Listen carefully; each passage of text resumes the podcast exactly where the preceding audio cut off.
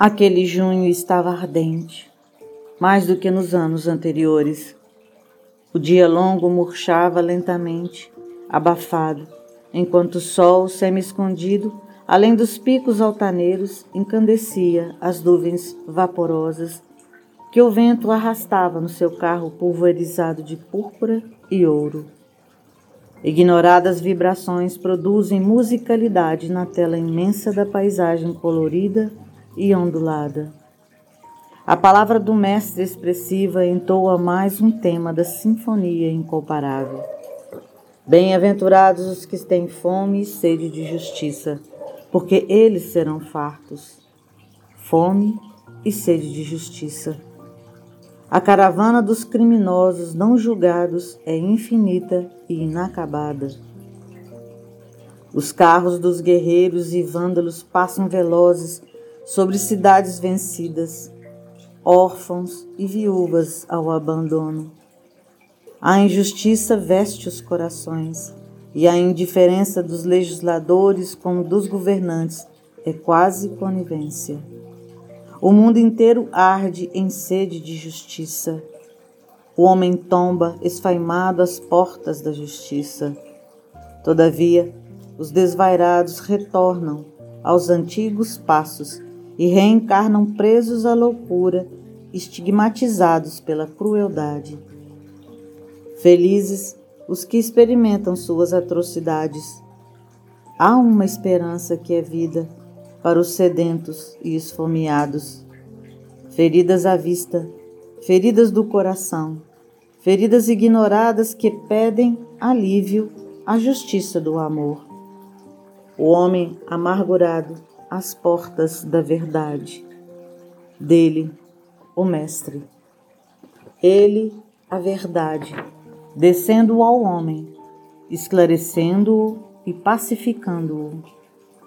Renascemos para resgatar, recomeçamos para acertar, repetimos as experiências para aprender. Justiçados pela consciência, corrigidos pelo amor, preparados para a libertação. A lei humana atinge certas faltas e as pune.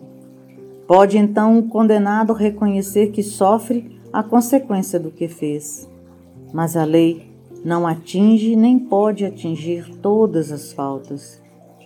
Deus, porém, quer que todos progridam e, portanto, não deixa impune qualquer desvio do caminho reto não há falta alguma, por mais leve que seja, nenhuma infração da sua lei que não acarrete forçosas e inevitáveis consequências. Os sofrimentos que decorrem do erro cometido são-lhe uma advertência de que procedeu mal.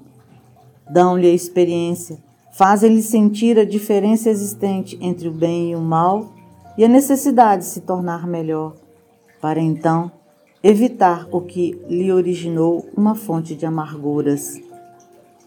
Entretanto, a experiência algumas vezes chega um pouco tarde, quando a vida já foi desperdiçada, quando as forças já estão gastas e sem remédio o mal. Pensamos então, se no começo dos meus dias eu souber o que sei hoje, quantos passos em falsos teria evitado se houvesse de recomeçar, faria tudo de outra maneira. No entanto, já não há mais tempo. Perdi o meu tempo, perdi a minha vida. Mas o sol nasce a cada dia, permitindo-nos reparar o tempo perdido, assim como a noite do túmulo brilhará o sol de uma nova vida em que nos será possível aproveitar a experiência do passado e as boas resoluções para o futuro. O brado dos famintos e sedentos de justiça provém do anseio de uma vida feliz, embora nem sempre merecedores do que sonham. E é por esse fio de esperança, no entendimento das causas de seus sofrimentos, pelo esforço de melhoria interior que tem fome e sede de justiça e por isso serão fartos.